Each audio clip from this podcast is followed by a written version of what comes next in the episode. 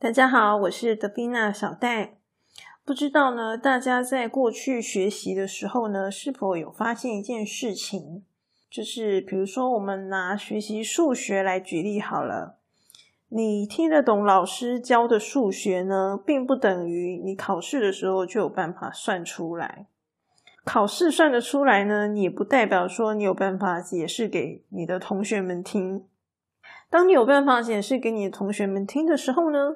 并不代表你有办法讲到对方听得懂，就是有办法教会他。所以呢，同样都是一个知识，好，比如说除法好了，这个知识是相同的，可是呢，它有可能是有不同的一个理解的层次在。好，从我刚刚描述的这个经验，我相信大家都应该会有类似的经验吧，应该可以感觉出来会有这个问题。那么呢，除此之外啊。同样都是在教学，教学呢又有分很多种层次。好，比如说我今天跟你解释一个知识，好，它是一个单一的知识点，可能呢就是写一篇文章就解决了。那么呢，另一种教学呢是属于系统性的教，好，比如说看一本书，好，就是我今天讲的东西呢是一个呃好几个知识点结合在一起的一个系统性的教学。那也是另外一个层次。那再来还有什么样的层次呢？就是我把它结合其他元素，再把它教给你。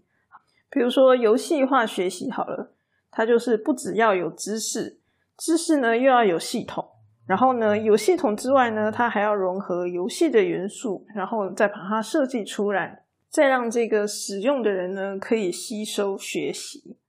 所以呢，同样都是知识。但是呢，它的应用层次可能又会不太一样。那么，我们这个频道主题呢，就是在讲逻辑嘛。目的呢，是希望可以帮助大家学习逻辑思考。可是，不知道大家有没有想过，到底逻辑思考是什么？它的范围是在哪里？我们其实必须要先厘清这些东西，才能够继续进行讨论。也就是呢，我们之前在讲了嘛。逻辑的第一步就是定义，所以当我们在探讨逻辑思考是什么的时候，当然也必须要先去做定义的这件事情。那么对我来说呢，逻辑思考呢，它就是一种应用在生活上的处事态度，还有呢做事情的一种方法。逻辑思考，逻辑思考，既然是讲思考，那么什么是思考？又该如何思考呢？所以大家会怎么样进行思考这件事情？有人思考的时候脑袋是一片空白的吗？我觉得这应该叫做放空吧。以我自己来说的话，我的思考方式呢，我可能就是一直不断的自言自语，就像我在录 podcast 一样。嗯，某种程度呢，我其实也是在自言自语。那么呢，有一些人他可能就是脑袋里会出现一些画面。好，那他就是可能透过画面来思考的。不过呢，有一件事情是比较麻烦的，就是我刚刚讲到了嘛。我觉得这个逻辑思考是一种应用在生活上的处事态度，然后呢做事情的方法。请问你要怎么样去想象，在你的脑海中想象态度跟方法这件事情？很多时候，很多抽象的东西其实是。完全没有画面的，所以这个时候呢，其实我们要把这些没有画面的东西，把它具象化出来，靠的是什么？靠的呢，其实就是语言文字。透过语言文字呢，把这些抽象的概念呢，具象化定下来。那么也因为这个原因呢，所以我个人会觉得，语言文字的这个表达能力呢，对逻辑思考来说是不可以缺少的。当然，可能是是因为我比较擅长语言文字的关系啊。也许有些人对他来讲，真的是可以用，比如说头像啊、艺术啊、音乐啊等等之类的来表述他想要就是表达的东西。那我觉得当然也是可以，只是可能我们没有这么有天分，所以呢，我们就只能用语言。那老实说，我自己的这个文字能力其实也不是说非常好。从小的时候呢，国文一直以来都是我最差的科目，所以呢，基本上我的这个语言呢，应该也不算很很厉害的，就是很烂的那一种。但是呢，至少呢，我可以透过语言文字把话说清楚。因为我会觉得，如果你没有办法把一件事情讲清楚、说明白，那么呢，你对他的理解其实可能也不是这么清楚。就像我刚刚前面一开始提到的教学，你听懂是一回事，你能写是另外一回事。你能够写，那你能教又是另外一回事。你一定是到了非常清楚的程度，你才有办法把它说出来，然后教给别人。对我来说呢，所谓的逻辑思考，就是要有办法做出这样子非常清晰的一个思考。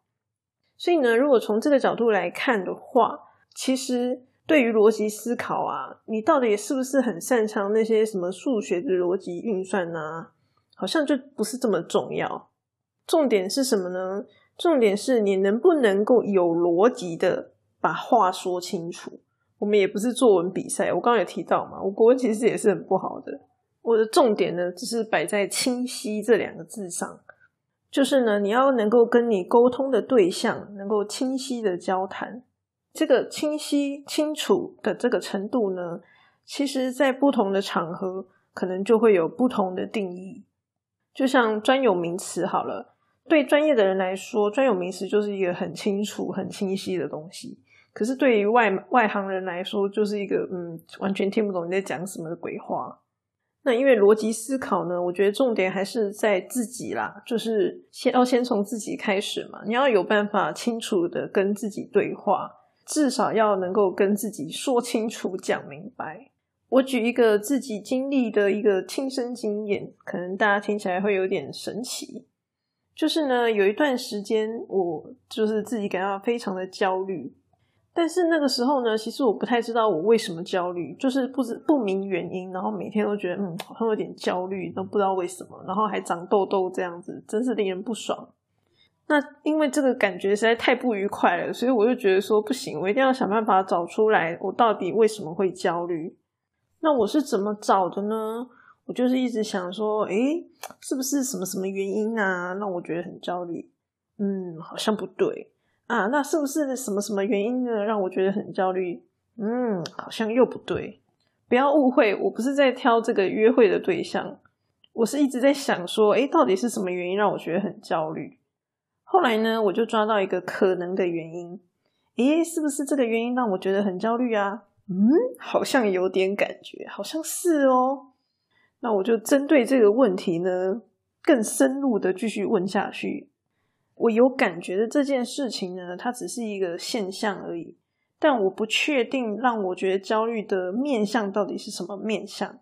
我是因为对现实感到不满意，还是说呢，我只是对于这个未来的状态不确定，会感到很焦虑？我就是想办法把那个问句问出来，然后问出来了之后呢，又仔细的去反复推敲，诶，到底是不是这一个？那么最后呢，我终于确定了。我的焦虑来源就是对于未来的不确定性感到焦虑，所以后来呢，我就做了一些决定，把这个不确定性消除。虽然说我的决定呢，对别人看起来好像说啊，我这个决定会让我自己过得很辛苦，可是对我来说，那个不确定性才是更令我厌恶的。那么，因为我做出了选择之后呢，我的这个不确定性消除了嘛，所以呢，之后我就终于没有。就是不会觉得很焦虑了，然后呢，我就终于哎不会长痘痘了，我就可以开开心心的继续过我的生活。那么我整个在做的事情呢，其实就是透过语言来把我这个焦虑的感觉去做一个确认，去把它具体化出来，到底是什么原因导致我焦虑？而且呢，我要一直找，一直找，找到最正确的那个原因，把它解决。这样子问题才会被解决嘛？我如果找错的话呢，我其实就是白费力气。好，因为我如果找错，我那个焦虑感一定还是会在，而且呢，可能因为我做错了决策，搞不好就会导致更多的问题产生。所以刚刚谈到的这个清楚清晰，不是单纯你看得懂就可以了，你还是必须要以正确为前提的。像我以前就遇过这个工程师啊，他们在写注解的时候呢，可能写的不清不楚，然后呢，事后呢，我看起来觉得很怪，我问他，结果他自己也看不懂。那么为什么会发生这些事情呢？因为啊，其实城市，嗯，老实说也是蛮抽象的啦。很多东西它是很抽象的，所以你要用文字语言去做一个具体的描述，其实是有一点难度在的。我在带人写城市的时候，就有发现这件事情。就是呢，有一个人他可能诶，城市可以啊，他可以写得出来啊。可是你问他，那所以你写这个到底是什么意思？他讲不出来。就是他可以写出他可以跑的城市，可是你问他那个城市的细节，到底他为什么这样写的时候，他说不出来的。那这样子会有什么问题产生呢？问题就在于说，其实他对于他写的东西是不够清楚的。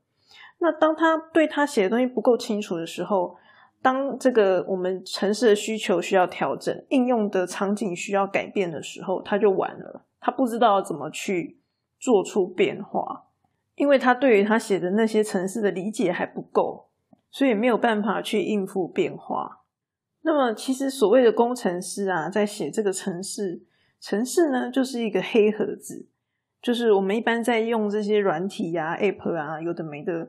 你其实并不会知道它后面城市到底是怎么写的嘛，所以这个时候呢，我们就会称它是一个黑盒子、黑箱的意思。那么人类的大脑呢，其实也是一个黑盒子，你根本看不到里面的运作到底是如何。工程师的任务呢，就是要能够跟电脑对话，所以呢，他就要写程式嘛。程式是什么呢？就是这个电脑可以理解的语言。工程师的任务呢，就是在撰写这个黑盒子里面的内容。那么逻辑思考是什么呢？逻辑思考就是人类互相对话，或者是呢跟自己对话。那你你是用什么样的语言跟自己对话的？我的话是文字啦，我想大部分的人也都是。那么我现在在做的这些内容呢，我觉得我的任务就是把自己的头脑打开来看一下，到底里面写什么，然后把它分享给大家，差不多就是这个概念。不过当然不是真的把头打开啦。已经不是原始时代了，相信大家都应该知道，把头打开会发生什么事。我们挖掘自己这个认知的思维这件事情呢，嗯，背后也有一个学问啦，叫做后设认知。那么有兴趣的朋友可以去查查哦，我就不在这边赘述了。所以我今天跟大家分享的内容呢，主要就是说，其实逻辑思考重点真的不在于你多么会进行这个逻辑运算的部分。逻辑思考的重点应该是在于你有没有办法做清晰正确的表达。所以呢，我会鼓励大家呢多多用语言进行描述，不管你要自言自语也好，写写日记也行。训练自己的这个语言能力，其实对逻辑思考就是会有帮助的。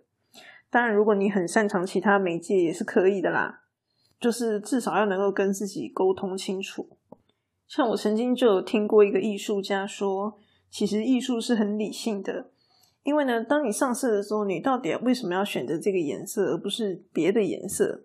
这些东西其实你都是要去进行思考的。